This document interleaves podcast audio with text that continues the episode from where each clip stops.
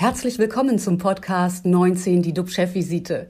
DUB-Unternehmerverleger Jens de Boer und der Chef der Essener Uniklinik, Professor Jochen Werner, reden Tacheles über Corona, Medizin und Wirtschaft. Immer 19 Minuten, immer mit einem Gast.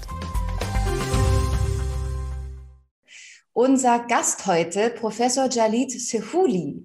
Er leitet an der Berliner Charité das Gynäkologische Tumorzentrum und das Europäische Kompetenzzentrum Eierstockkrebs. Neben seinem Schwerpunkt Krebschirurgie beschäftigt sich Sehuli mit der Kommunikation zwischen Arzt und Patient. Wie können Mediziner schlechte Nachrichten gut überbringen? Sehuli sagt, ich habe schon erlebt, dass Patienten an ihrem Todestag noch hoffnungsfroh geheiratet haben, weil Ärzte es nicht geschafft haben, ihnen ihre Lage ganz klar zu schildern. Jadid Sehuli, herzlich willkommen. Hallo. Bevor wir mit Ihnen dann über Kommunikation in der Medizin und den Kampf gegen Krebs sprechen, einmal zurück zu Jochen Werner. Lieber Jochen, wo stehen aktuell die RKI-Zahlen und was beschäftigt dich heute ganz besonders? Ja, heute haben wir Tag 205 dieses speziellen deutschen Lockdowns. RKI vermeldet 1900 Neuinfektionen. Das sind 2300 weniger als noch vor einer Woche. Die sieben-Tage-Inzidenz liegt bei 58. Und bei uns an der Essener Uniklinik äh, geht es eindeutig äh, runter mit den Zahlen.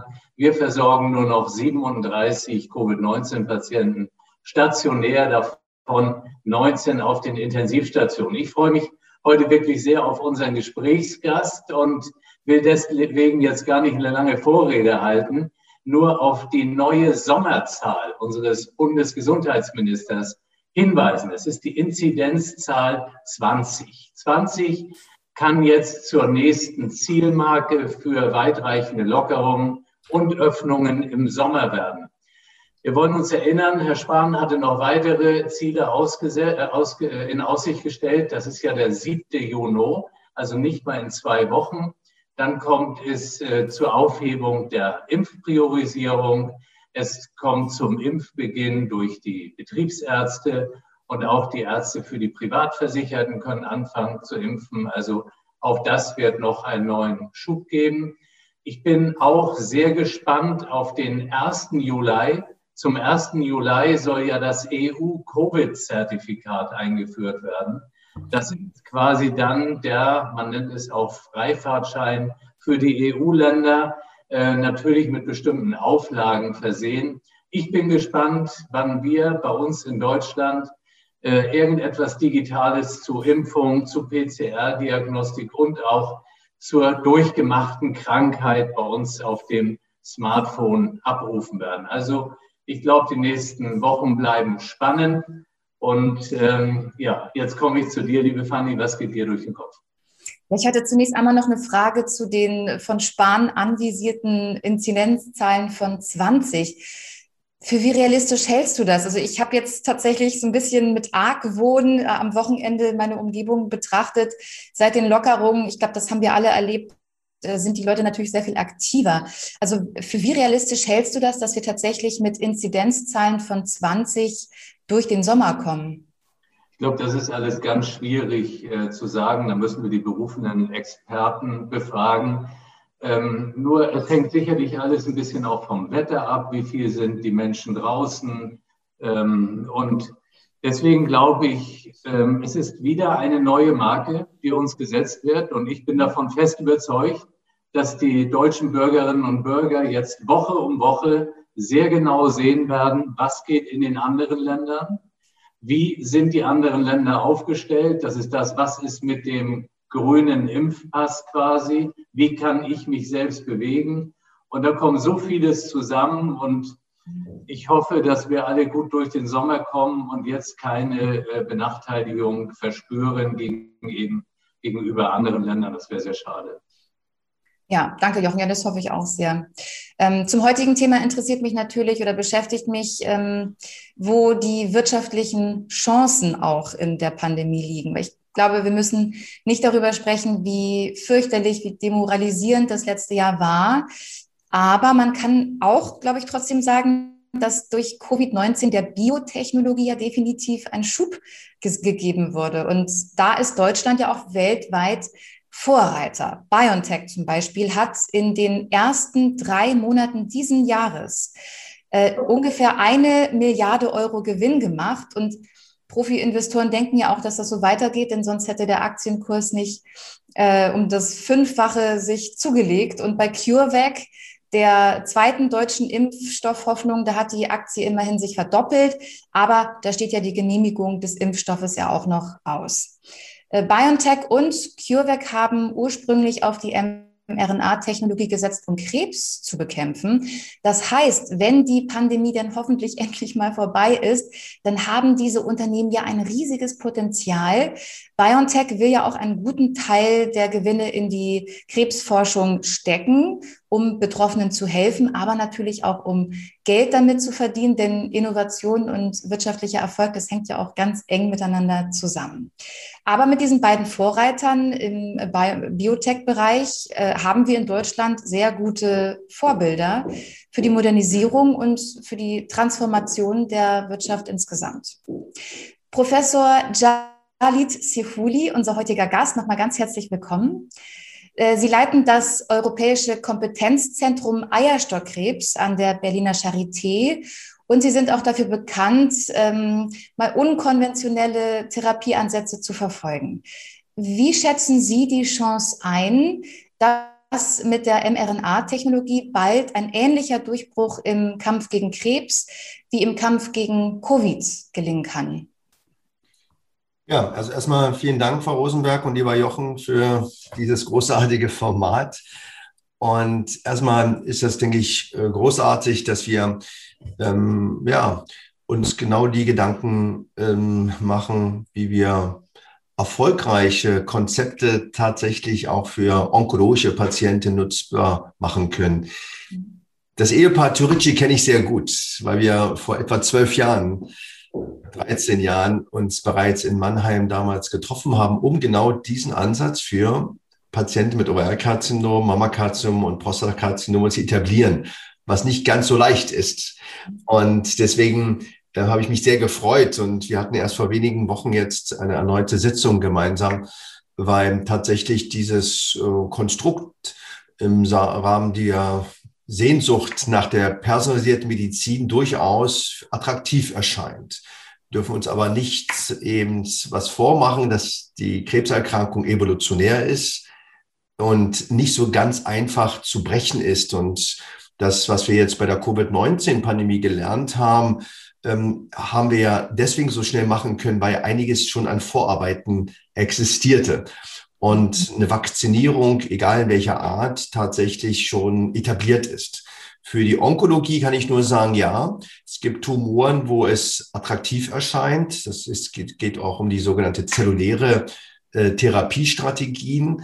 Ähm, da ist der ein oder andere Tumor wahrscheinlich sensibler als andere. Also ich kann aus der Frauenkrebskunde äh, berichten, dass Patienten mit Cervixkarzinom, Gebärmutterhalskrebs durchaus sensibel erscheinen.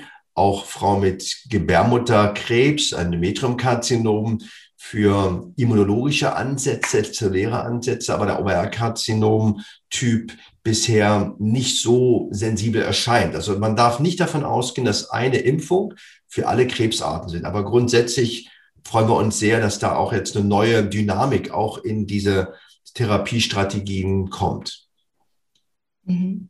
Sie sind Experte für Eierstockkrebs und von den jährlich rund 8000 betroffenen Frauen endet diese Diagnose bei rund drei Vierteln tödlich. Wie kann ein Arzt oder wie können Sie eine solche Diagnose gut überbringen? Ja, Sie haben absolut recht, dass das eine Erkrankungssituation ist, die häufig mit Trauer endet. Aber die Kunst ist es eben erstmal die Situation so zu reflektieren, wie sie ist.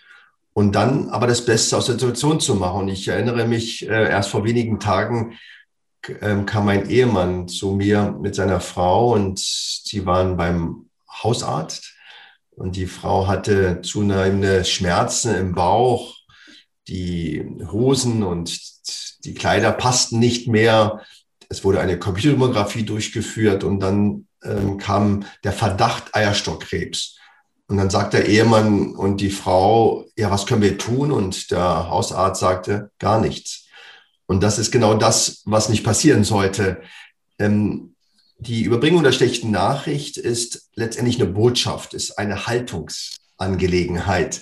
Das heißt, man muss die Situation so aussprechen, wie sie ist, aber auch Demut vor der Botschaft. Natürlich ist das eine lebensbedrohliche Erkrankung, aber es gibt genug Frauen, die geheilt sind. Und es gibt genug Frauen, die zwar nicht geheilt sind, aber ein sehr wertvolles Leben für sich erleben und leben. Und deswegen wünsche ich mir bei der Überbrückung der schlechten Nachricht erstmal sich die Frage zu stellen, was für eine Haltung habe ich? Und zweitens, wie kann ich dieser Frau helfen? Und das kann auch eine Delegation an jemand anders sein. Es muss nicht immer die eigene Schulterkraft sein, die alles trägt.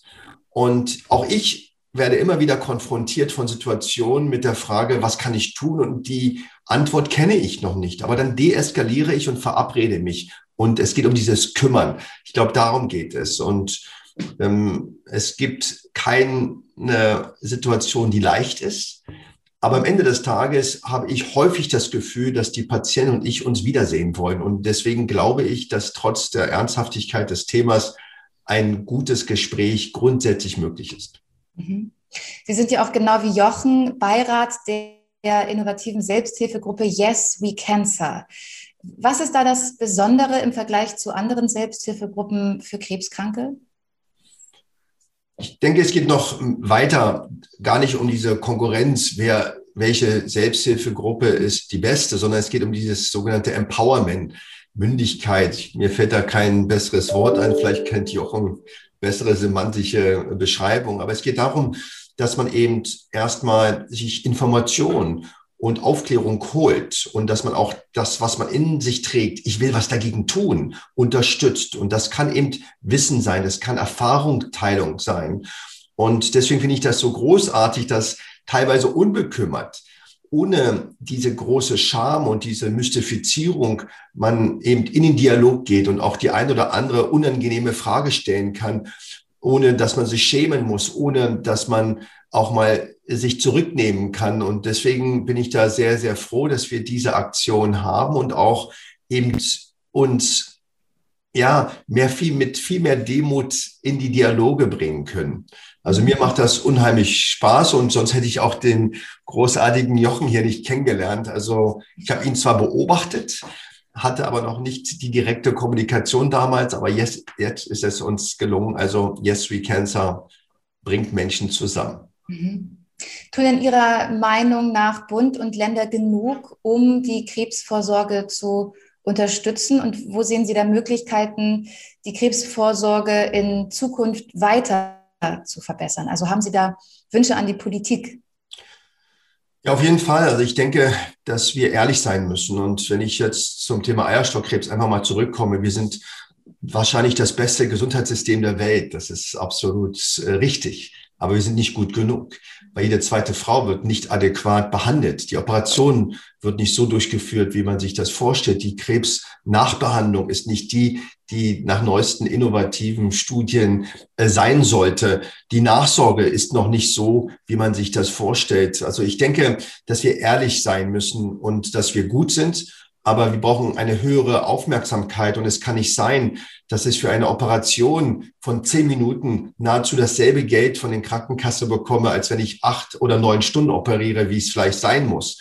Und dass wir viel mehr ergebnisorientiert arbeiten sollten und dass wir auch eben selbstkritisch sein sollten, was können wir tun, dass wir eben zum Beispiel Patientinnen, die ihre Erfahrung anderen Patienten zukommen lassen wollen, auch strukturell verankern, nicht nur nice to have, sondern sie Teil des Gesundheitssystems ansehen. Und deswegen brauchen wir das drumherum, diese Eskortierung, diese Begleitung, das, was uns jeden Tag eigentlich auf der Seele, dass wir jemanden brauchen, der sich darum kümmert. Das kann man nicht einfach mal so haben, sondern Professionalisierung bedeutet, dass man strukturierte Rahmenbedingungen braucht. Und da fehlt mir manchmal die Ehrlichkeit in der Diskussion, dass wir noch nicht gut genug sind und dass wir eben die Zentralisierung im Rahmen von Netzwerken viel mehr stärken müssen. Das, was auch der europäische Krebsplan will. Und das als allerletzte, wir wollen ja alle ganzheitlich betrachtet werden, ja. Aber dann sollte das auch äh, beachtet werden. Wenn ich, wenn ich kreatives Schreiben, wenn ich Maltherapie, wenn ich Psychoonkologen einbette, werden in der Regel nicht zusätzlich finanziert, sondern es ist wichtig und aber man braucht sie als Struktur. Und das sollte nicht immer so ein, so ein Kampf sein und das immer wieder zu erklären und zu beweisen.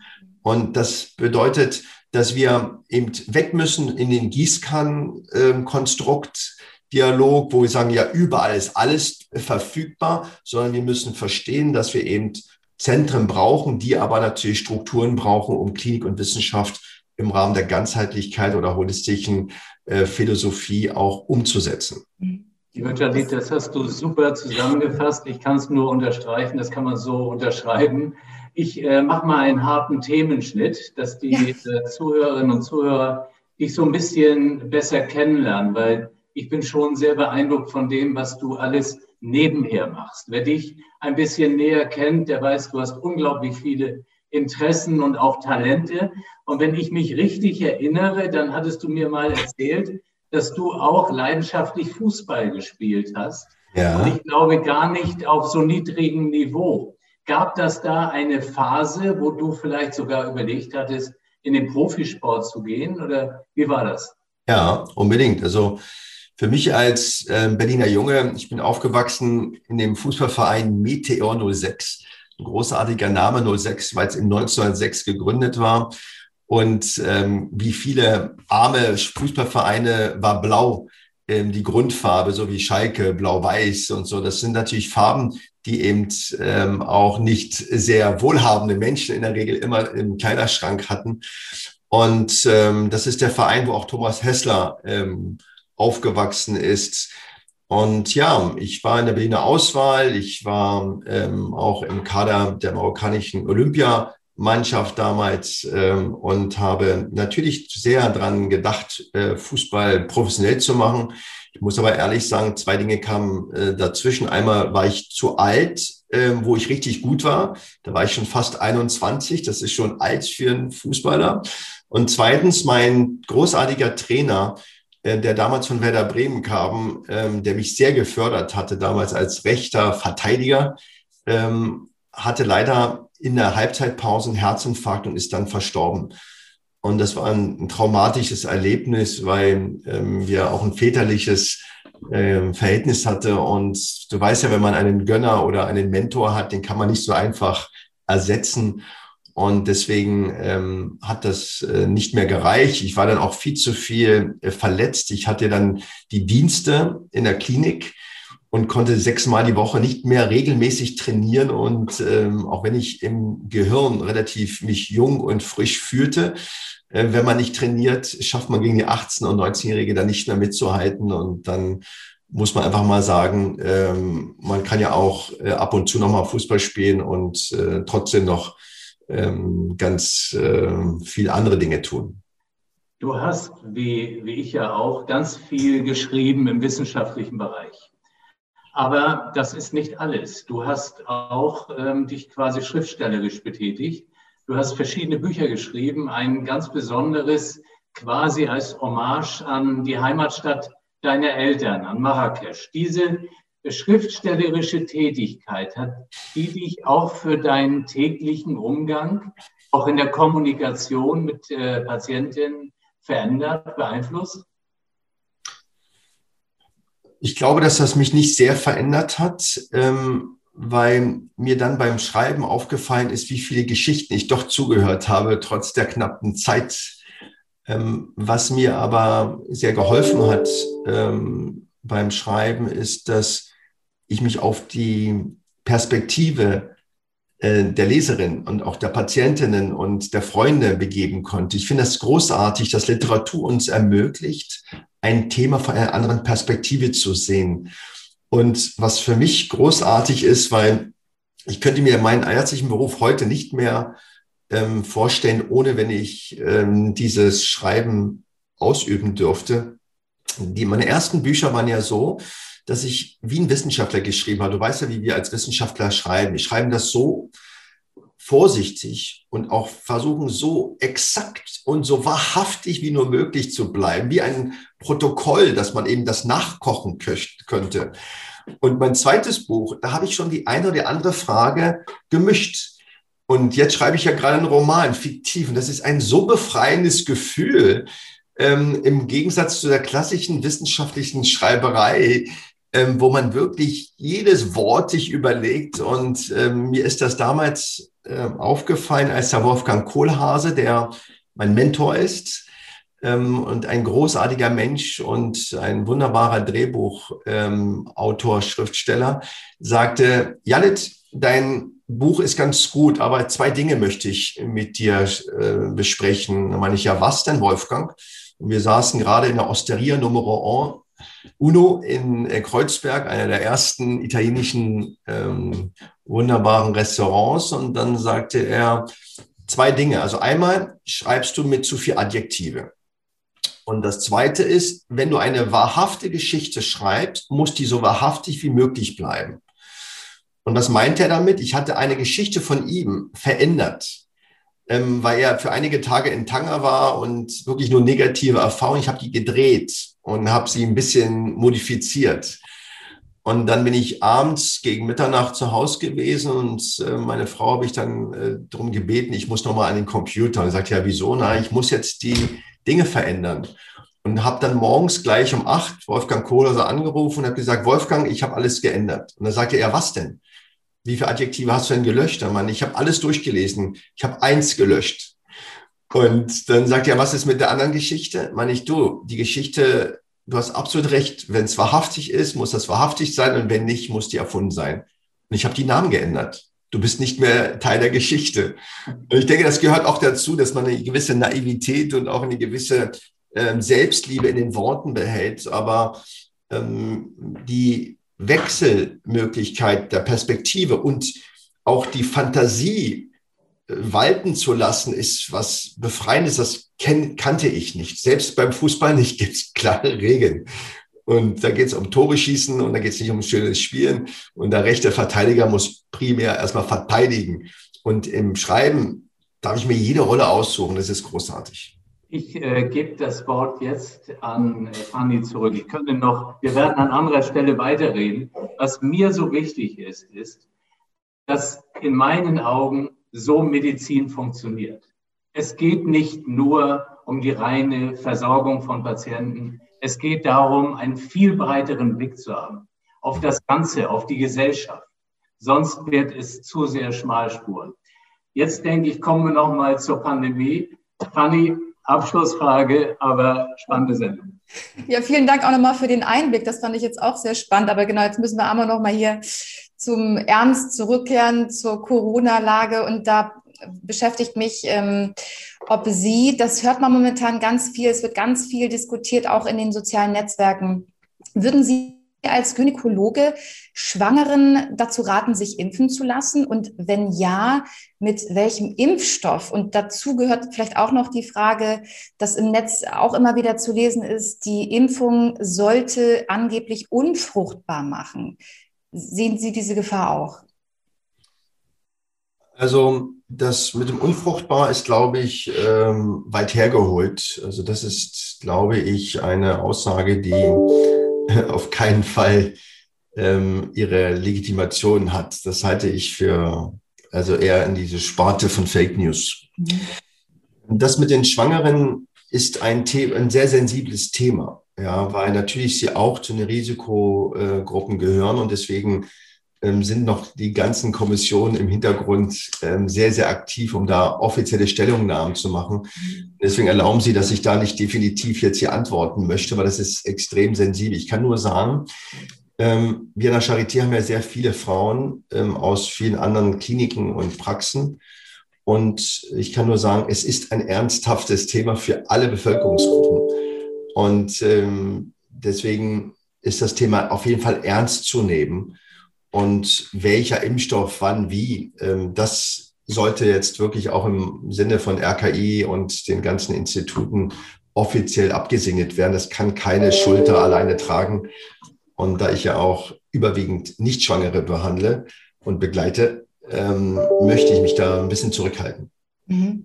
Herr Sevuli, 19 Minuten sind leider vorbei. Wir sind morgen am Mittwoch mit Klaus Sauter als Gast zurück, dem Gründer und Chef des Biospritherstellers Verbio. Vielen Dank nochmal an Sie, Jalit Sevuli. Danke Ihnen. Und dir. Ja, damit verabschieden wir uns. Bleiben Sie gesund, klicken Sie sich gerne rein. Wir freuen uns auf Sie. Tschüss aus Hamburg. Und aus Essen. Das war 19 die DUB-Chefvisite als Podcast. Die Videos dazu gibt es auf watz.de und auf dub-magazin.de.